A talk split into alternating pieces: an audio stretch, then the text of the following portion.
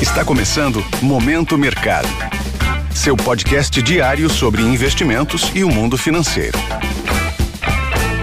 Muito bom dia para você ligado no Momento Mercado. Eu sou Tailão Oliveira e bora para mais um episódio desse podcast que te informa e te atualiza sobre o mercado financeiro. Hoje vou falar sobre o fechamento do dia 16 de dezembro, sexta-feira.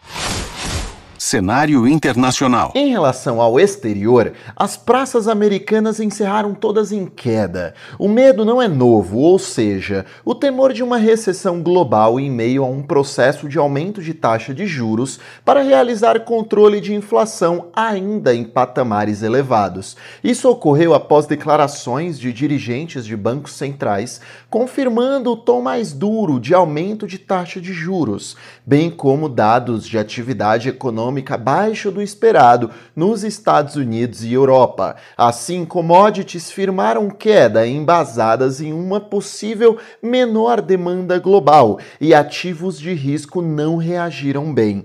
Em relação aos títulos considerados os mais seguros do mundo, os títulos do Tesouro Americano, ou também chamados de Treasuries, fecharam sem sinal único. O índice DXY, que mede o desempenho do dólar ante seis moedas fortes, apresentou uma leve alta. Cenário nacional. A respeito do ambiente local, o real apresentou fortalecimento em relação ao dólar, em meio a relatos de fluxo de entrada de moeda estrangeira. O dólar terminou a R$ 5,29. Foi o único mercado que apresentou um comportamento dispar dos demais, em meio a uma maior aversão a risco dos agentes. De qualquer forma, ao longo da semana, o dólar valorizou aproximadamente 1% em relação à nossa moeda.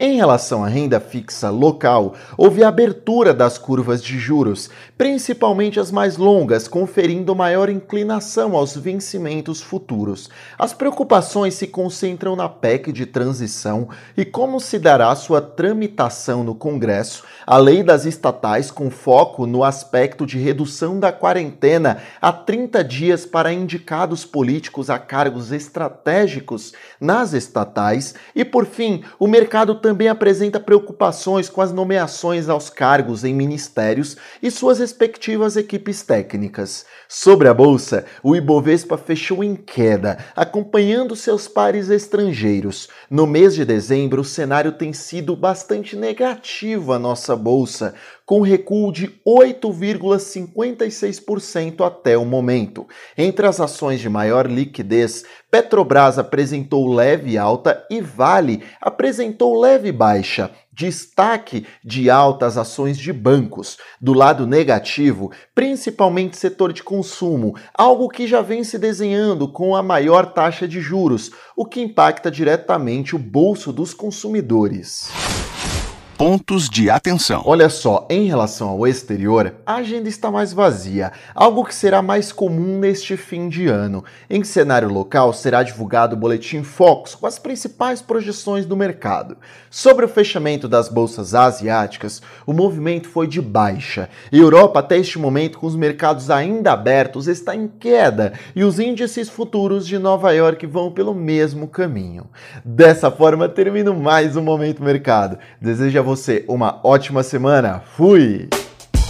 Esse foi o Momento Mercado com o Bradesco. Sua fonte diária de novidades sobre cenário e investimentos.